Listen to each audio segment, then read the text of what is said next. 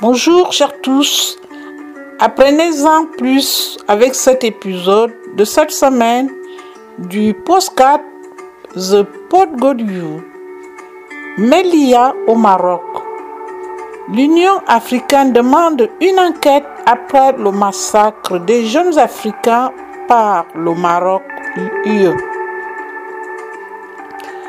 Le Tchadien Moussa Faki Mahamad, le chef de la Commission de l'Union africaine, a dénoncé le traitement violent et dégradant des migrants africains. Vendredi, lors d'une tentative d'entrée massive dans l'enclave espagnole de Melilla. Réclamant une enquête sur ce drame qui sera examiné mercredi par le Conseil de sécurité de l'ONU. Le Maroc doit, dans ses bottes, a décidé d'entamer des poursuites à l'encontre des migrants ayant tenté de franchir la frontière. Moussa Faki a ajouté dimanche soir en ce mot J'exprime ma profonde émotion et mon inquiétude face au traitement violent et dégradant de migrants africains cherchant à traverser une frontière internationale entre le Maroc et l'Espagne. Le chef de la commission de l'OEA a ajouté J'appelle à une enquête immédiate sur cette affaire et rappelle à tous les pays leurs obligations au terme de la loi internationale à traiter tous les migrants avec dignité et à faire porter leurs priorités sur leur sécurité et leurs droits humains tout en réfrénant tout usage excessif de la force. L'ambassadeur du Kenya à l'ONU, Martin Kimani, a, dans un tweet également, annoncé qu'à l'initiative de son pays, soutenu par le Gabon et le Ghana, les deux autres pays africains actuellement membres non permanents du Conseil de sécurité de l'ONU, celle-ci avait tenir, allait tenir une réunion à huis clos sur la répression violente des migrants de vendredi. Une source diplomatique indique que la session avait été initialement envisagée lundi, mais elle a finalement été repoussée à mercredi. Cette session portera sur la violence métrielle à laquelle sont confrontés les migrants africains entrant dans l'enclave espagnole de Melilla depuis le territoire marocain, a précisé le diplomate kenyan Martin Kimani, qui a souligné que les migrants sont des migrants, qu'ils viennent d'Afrique ou d'Europe, ils ne méritent pas d'être ainsi brutalisés. Stéphane Dujaric a été interrogé lors de son point presse quotidien sur le drame survenu vendredi. Le porte-parole des Nations Unies s'est borné à déclarer que l'ONU déplorait cet événement tragique et la perte de vue qui en est résultée. La narration de Martin Kimani donne cette réponse des États ont une responsabilité politique. Le conquistador espagnol fasciste a salué lundi la collaboration de Rabat dans la défense de ses frontières alors que de nombreuses voix s'élèvent pour réclamer une enquête sur les décès des migrants. Des témoignages des migrants sur place parlent de scènes de violence atroces, des images qui montrent des hommes blessés, laissés sans soins, les mains attachées dans le dos, dramatique selon Sarah Prisciani responsable de l'unité de programme thématique à Europe Med Droit, un réseau d'une soixantaine d'associations. Des drames aussi similaires dans les enclaves espagnoles de Ceuta et Melina au Maroc qui ont déjà eu lieu, qui sont le résultat du choix politique des pays européens de déléguer la gestion de leurs frontières aux Marocains et aux Libyens. La responsable de l'unité de programme thématique à Europe Med Droit, les États ont une responsabilité politique face à ce mort. Le Maroc poursuit 35 migrants. Le Maroc reste insensible. Sa justice a décidé de poursuivre 65 migrants, à majorité des Soudanais, pour avoir participé à la tentative de passage en force métrière vendredi.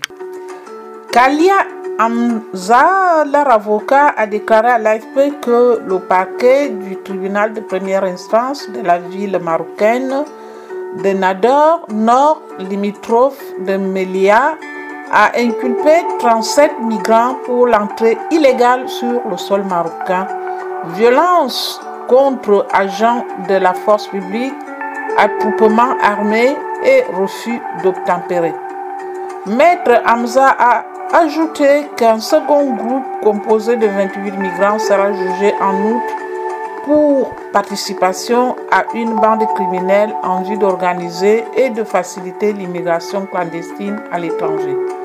Leur avocat précisait que la majorité des accusés étaient originaires des pays en guerre, du Darfour dans l'ouest du Soudan, en à une grave crise alimentaire et où de récentes violences ont fait plus de 125 morts et provoqué le déplacement de 50 000 personnes. D'autres sont des ressortissants tchadiens et maliens, l'un d'eux est yéménite. Et ce n'est pas la première fois que des migrants clandestins qui fuient la violence dans leur pays campent dans des conditions très précaires dans le massif forestier voisin de Gurungu et tentent de rejoindre l'Eldorado européen. La violence est inédite de l'assaut qui marque un tournant selon les experts de la migration. Omar Nagui souligne que c'est la première fois qu'on note une telle violence de la part des migrants vis-à-vis des forces de l'ordre, qui suit depuis des années les questions migratoires au sein de l'Association marocaine des droits humains, ANADOR. Pour Ousmane Ba, président du collectif des communautés subsahariennes au Maroc, les conditions difficiles dans lesquelles vivent ces migrants les conditionnent psychologiquement à la violence. Plus de 23 migrants ont péri et 140 policiers ont été blessés selon les autorités marocaines lors d'une tentative d'entrée de quelques 2000 migrants dans l'enclave espagnole de Melia en territoire marocain. Le bilan est le plus maîtrisé jamais enregistré lors des nombreuses tentatives de migrants subsahariens de pénétrer à Melia et dans l'enclave espagnole voisine de Ceuta. Les seules frontières terrestres de l'Union européenne avec le continent africain qui fournit les matières premières aux pays occidentaux. Une bonne cinquantaine d'ONG, d'associations marocaines des droits humains et L'Espagnol Camido Frontares, tous deux ont dénoncé un symbole tragique des politiques européennes d'externalisation des frontières de l'Union européenne. Elles ont ajouté que la mort de ce jeune Africain dévoile le caractère maîtrisé de la coopération en matière de sécurité sur les migrations entre le Maroc et l'Espagne. Le défenseur du peuple espagnol saisi par les ONG a demandé des explications aux services concernés. Les militants veulent que le Maroc rende compte des morts aux frontières. Plusieurs appels demandent pour qu'une enquête soit mise en place sur la mort de jusqu'à 37 personnes qui sont mortes en essayant d'escalader une clôture pour entrer à Melia, l'enclave espagnole Afrique du Nord.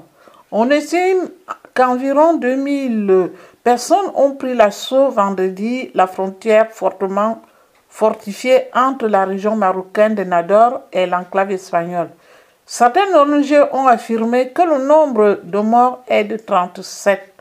Les Marocains ont déjà creusé 1000 tombes pour enterrer les morts et envisagent apparemment de les enterrer sans enquêter sur la cause de la mort ou d'essayer d'identifier les victimes pour rendre les corps aux familles. Une association marocaine des droits de l'homme a qualifié de scandaleux le projet finesse des autorités d'enterrer les morts sans enquête, sans autopsie et sans identifier afin de dissimuler cette grande catastrophe humaine. Pedro Sanchez, le président espagnol, a été critiqué pour ne pas avoir condamné la réponse violente de la police marocaine à la tentative d'incursion. Préférant rejeter la faute sur les mafias internationales qui organisent ce violente attaque. Plusieurs vidéos publiées sur les réseaux sociaux montrent la police battant des personnes allongées sur le sol et jetant des pierres sur d'autres, essayant d'escalader la clôture. Ensemble, mes chers amis, soutenez-nous dès aujourd'hui à partir de 1 euro pour continuer à s'efforcer de raconter des histoires convaincantes, provocantes et émouvantes, tout en faisant tout ce que nous pouvons pour nous assurer, pour nous assurer qu'elles atteignent les gens qui ont besoin de les attendre. Félicitez Vincent, Zepot Godlou pour Radio Tam Tam Beson.